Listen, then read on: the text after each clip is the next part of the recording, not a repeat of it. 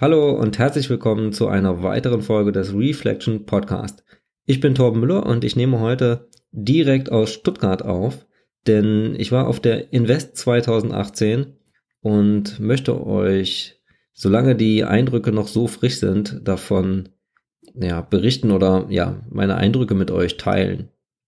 Ja, ich war Freitag, bin ich angereist und bin dann ab Freitagmittag auf der Messe gewesen und am Samstag dann den ganzen Tag und habe einen ziemlich guten Eindruck bekommen, wie es da so abgeht. Und im Kern hat sich die, also mein Bild von der Finanzbranche, der auf eindrucksvolle Weise bestätigt. Und damit meine ich, dass die, ja, die, die, die Finanzindustrie, Banken, Vermögensberatungen, Portfolio-Manager und so weiter eins wollen und das ist das Geld der Kunden, also euer Geld und mein Geld. Und dafür tun die alles. Also ähm, ich bin da reingekommen und wenn mich jemand fragen würde, nenn doch mal drei Hashtags, also Twitter-like Hashtags, wie du die Messe so erlebt hast, dann wären das die Hashtags voll, laut und hektisch.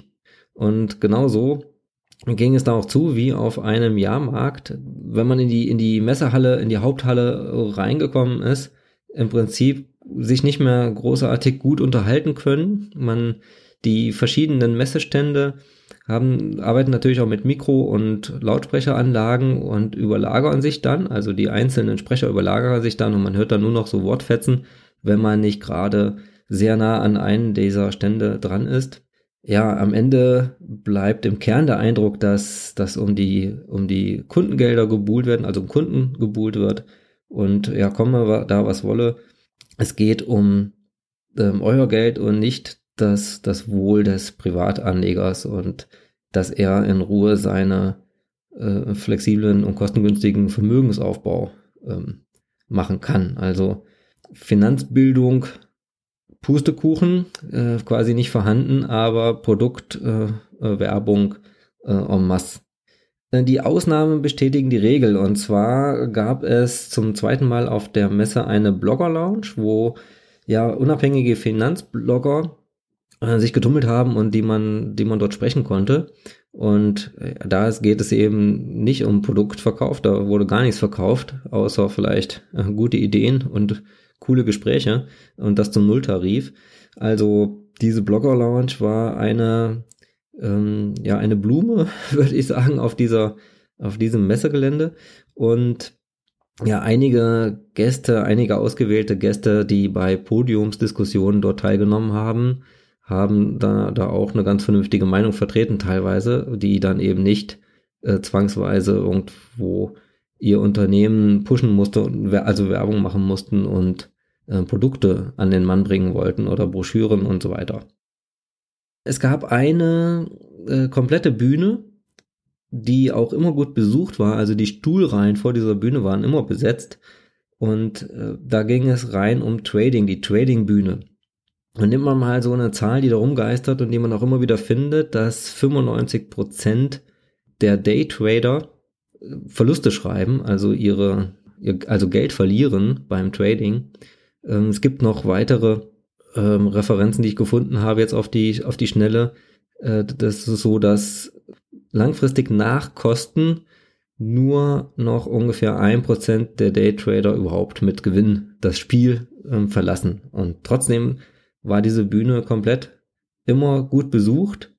Und die, ja, die Protagonisten oben auf dieser Bühne, die greifen zu Mitteln, die dann ja teilweise auch schon in, in so eine Art Religion gehen nämlich bitte alle aufstehen und ähm, sprecht mir nach die Worte ohne Trend kein Trade. Und als dann keiner mitgemacht hatte, weil es den Leuten zu blöd war, hat er dann nochmal nachgefordert, steht alle auf, ohne Trend kein Trade. Und ja, die, ja, wenn man mal in die, in die, in das Publikum reingeschaut hat, dann hat man da keine Trader gesehen im Prinzip. Vielleicht Einzelne, die das auch ein bisschen semi-professionell oder vielleicht auch professionell der ein oder andere betreibt, aber die meisten sind doch einfach mit ihren mm, Tüten voll ähm, voll Werbeartikel, die auf der Messe rumschlendern und sich da dann ähm, die, die Trading-Tipps anhören und in, ja, auf, auf Trading-Plattformen gelockt werden sollen. Ich würde sagen, ganz normale Privatanleger, die auf der Messe einfach mal ähm, herumschlendern und ja, um die wird dann gebuhlt, dass sie dann äh, auf die Trading-Portale gehen. Ein weiteres Beispiel, wo an anderer Stelle, das war jetzt nicht auf der Trading-Bühne, aber woanders, ähm, wurde um CFDs geworben. Wer weiß, was das ist. Also, wenn du es nicht weißt, dann ist es umso besser und vergisst es auch gleich wieder. Es sind einfach Differenzkontrakte, die ich jetzt hier auch gar nicht weiter erklären möchte. Jedenfalls ist es so, dass ich damit mit einem Bruchteil des eigentlichen Geldes, äh, was man, was man eigentlich einsetzt, ähm, gehandelt werden kann, spekuliert werden kann. Also ein Beispiel, man setzt 400 Euro ein, das sind aber nur 5%, also als Beispiel, gibt nur andere Sätze, sind da nur 5% von, von 8000 Euro, die man eigentlich wirklich virtuell ähm, einsetzt, aber real muss man erstmal nur die 400 Euro auf dem Konto haben. Man, man meint dann, man würde nur mit 400 Euro spekulieren, aber wenn diese Wette, die man eingeht, äh, schief geht, dann wird man ordentlich zur Kasse gebeten, gibt Nachschusspflichten, ähm, die, die ich habe auch nachrecherchiert, die BaFin eigentlich jetzt wieder, also ab 2018 ist es nicht mehr erlaubt, auf deutschen Trader-Konten oder CFD-Konten diese Nachschusspflicht einzufordern, aber es wird dann eben mit anderen Mitteln, vielleicht werden andere Positionen geschlossen oder wie auch immer. Auf jeden Fall CFDs, äh, gefährliches Teufelzeug, wenn man da nicht genau weiß, was man macht. Und selbst wenn man meint, man weiß, was man macht, verliert man, glaube ich, trotzdem Geld damit. Auf jeden Fall wurde da ordentlich geworben für ja solche. Warren Buffett hat es ja Massenvernichtungswaffen genannt und wird heute noch damit groß, groß Werbung gemacht. Dann eines muss man dem Finanzsektor aber lassen, die Innovationsfreude ist ungebrochen, was ja per se erstmal nicht schlecht ist. Ich war bei dem Stand von Qualit Invest, einem neuen Anbieter, auch hier aus der Stuttgarter Region oder direkt aus Stuttgart. Und es ist ein Portfolioverwalter, der ein Konzept einführt, was ähm, mir von einem Mitarbeiter dort erklärt wurde. Und ich habe es auch innerhalb von fünf Minuten, der konnte es gut erklären. Ich habe es auch sofort äh, verstanden. Also Pluspunkt fürs Konzept, denn das scheint nicht so kompliziert zu sein. Aber es geht darum, dass Quality Invest eigene Indizes baut auf Basis von fundamentaler Analyse, die durch Algorithmen äh, scheinbar äh, durchgeführt wird. Und das Ziel ist dann, Indizes zu bauen, die dann wohl besser sind als die Indizes, die es von den Standardanbietern gibt, also von MSCI oder von Stocks oder, oder FTSE. Mit diesen Indizes soll man dann den, den Standardindex quasi schlagen. Das, der ganze Spaß kostet 1,5 Prozent. Wenn man nochmal in den Kleingedruckten ein bisschen recherchiert, auf der Webseite stößt man dann nochmal auf einen Hinweis, dass darauf noch die Mehrwertsteuer kommt. Ähm, also 1,5 Prozent plus Mehrwertsteuer komme ich jetzt auf 1,8 Prozent, also schon gar nicht mehr so günstig. Und wenn man bedenkt, dass es gute DAX-ETFs schon ab unter 0,1% heute gibt, dann ist es doch ein ziemlich teurer Versuch, den DAX zu schlagen. Und auf Seite 19 des Prospekts, was ich hier mitgenommen habe, wird dann eine Zau ein Zauberformelindex vorgestellt. Und ja, da, dann bin ich ausgestiegen. Grundsätzlich, nach so ein bisschen Abstand jetzt, ähm, könnte man die oder kann man die, die Besucher der Messe in zwei Lager einteilen. Also einmal Teil A ist eher so auf der Suche nach Werbungsartikeln oder nach der Extra-Rendite, nach Anlagetipps, nach Aktienmarktprognosen und so weiter. Und ähm, Teil B war eher so Distanz, ist so ein bisschen skeptisch und hat schon auch wahrscheinlich die ein oder andere Erfahrung selbst gemacht und beobachtet das Spektakel so ein bisschen aus kritischem Blickwinkel. Problem ist nur, Teil A ist deutlich größer und ist dann eben auch empfänglich für diese bunten Angebote der, der, der Finanzproduktanbieter. Und ja, ich habe mir überlegt, was schafft da Abhilfe und das ist eigentlich nur Finanzbildung. Also sich selber einarbeiten, sich selber schlau machen und ja, nicht ohne Vorkenntnisse zu Beratern gehen oder ähm, auf, auf, auf die Angebote dann eingehen. Denn die Anbieter, die arbeiten ja mit sehr stark, das hat man ja deutlich gesehen, mit Emotionen, mit ähm, ja teils auch bekannten Gesichtern, mit äh, Erfolgsstories und mit unklarer Kommunikation. Also es ist immer so ein bisschen wischiwaschi. Ne? Man kann hier nochmal ein paar extra Prozent Rendite rausholen, aber wie das genau funktionieren soll, kann dann auch keiner mehr erklären. Beispiel Erfolgsstories. Ähm, ich habe mich mit jemandem unterhalten, der Wikifolio ganz gut kennt. Das ist ja diese Social Trading Plattform, wo man als erfolgreicher Trader seine Depots abbilden kann, die dann von anderen Privatanlegern kopiert werden können oder in die investiert werden kann. Und da verdient natürlich Wikifolio und auch der Anbieter, wenn er denn genug Follower da findet.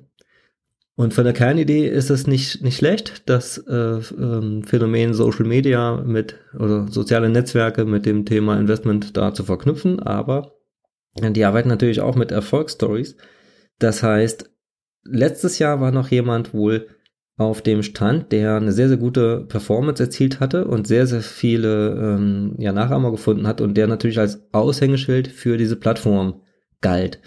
Der hatte äh, eine bestimmte Strategie angewendet, um eben diese Überperformance zu erreichen und Wikifolio konnte sehr gut mit dem natürlich werben. Problem war nur, diese Strategie hat nicht mehr funktioniert im letzten Jahr und ja, dieses Jahr war der auch nicht mehr da, der wurde nicht mehr eingeladen. Dafür waren dann eben wieder andere da, die da präsentiert haben und als, als ja, Erfolgsgaranten irgendwo präsentiert wurden. Was für mich eine super willkommene Abwechslung war, Freitagabend waren wir in der Innenstadt in einer Pizzeria in einem schönen alten Gewölbekeller und da hatte sich die Finanzvisierzelle Stuttgart getroffen. Und eingeladen war da auch der Finanzvisier Albert Warnecke selbst und ich durfte auch mitkommen als Organisator der Zelle Kassel. Ja, wir haben bei, bei Pizza und Bierchen da einen ganz guten Austausch gehabt und ja, falls der ein oder andere diesen Podcast hört, dann ja, vielen Dank nochmal dafür. Hat super Spaß gemacht. Ja, zurück zur Messe. Was neben der Blogger Lounge auch noch sehr gut war, ist, dass neben dieser Hauptmesse, wo die Ausstellungen sind und dieses laute Getöse mit den vielen Unterhaltungen und mit den vielen Lautsprechern, ähm, es noch Nebenräume gibt, wo oder in denen die äh, Nischenanbieter oder auch ähm, Privatleute oder, oder Finanzblogger äh, Sessions anbieten können oder Veranstaltungen anbieten können. Und da habe ich auch die Veranstaltung von Albert Warnecke, besser bekannt als Finanzvisier, äh, besucht und dem Daniel Kort, äh, besser bekannt als Finanzrocker. Und äh, der Albert hat sein Depot vorgestellt. Ich glaube erstmalig der Öffentlichkeit, ich weiß es nicht genau. Ich glaube erstmalig. Ähm, Im Blog ist es ja nicht. Und hat auf ja seine sympathische, typisch Finanzvisier Art und Weise ähm, Fragen beantwortet. Also sehr kurzweilig, kann man immer, kann man immer besuchen, denke ich und hat Rede und Antwort gestanden, warum sein Depot so aussieht, wie es aussieht, warum er da ähm, auch nichts mehr ändert oder ja, nichts mehr geändert hat seitdem und ja, eine sehr interessante äh, Veranstaltung. Die zweite Veranstaltung, die ich besucht habe, war von dem Daniel Kort, also Finanzrocker, der passende Soundtrack für Vermögenswerte.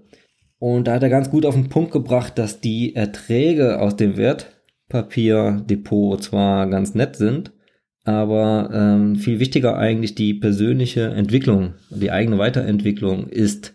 Diese Meinung von ihm, ich denke auch, dass die allermeisten von uns mehr Potenzial haben, wenn sie sich selber weiterentwickeln, sei es im Job, in der Selbstständigkeit oder kombiniert oder wie auch immer, ähm, anstatt jetzt den letzten Cent oder die letzten Prozentpunkte bei dem äh, Aktien- oder ETF-Portfolio rauszuholen. Am Ende kann ich sagen, dass sich die, der Besuch der Messe und ja, die Fahrt nach Stuttgart auf jeden Fall gelohnt haben, denn zum einen ähm, aufgrund der vielen Gespräche und also das Networking und des Austauschs mit dem einen oder anderen ähm, Privatanleger oder Blogger ähm, und auch Freitagabend in, ähm, beim Finanzvisier Lesertreff äh, Stuttgart und auf der anderen Seite durch die Parallel-Sessions, wo in den kleineren Räumen durch ähm, den ein oder anderen nochmal eine qualitativ hochwertige Veranstaltung geboten wurde. Ja, soweit meine Eindrücke von der Invest 2018. Vielen Dank fürs Reinhören. Gebt mir gerne Feedback oder Bewertungen in den Kommentaren zum Blogartikel oder bitte auch gerne in iTunes. Und dann sage ich mal bis zum nächsten Mal beim Reflection Podcast.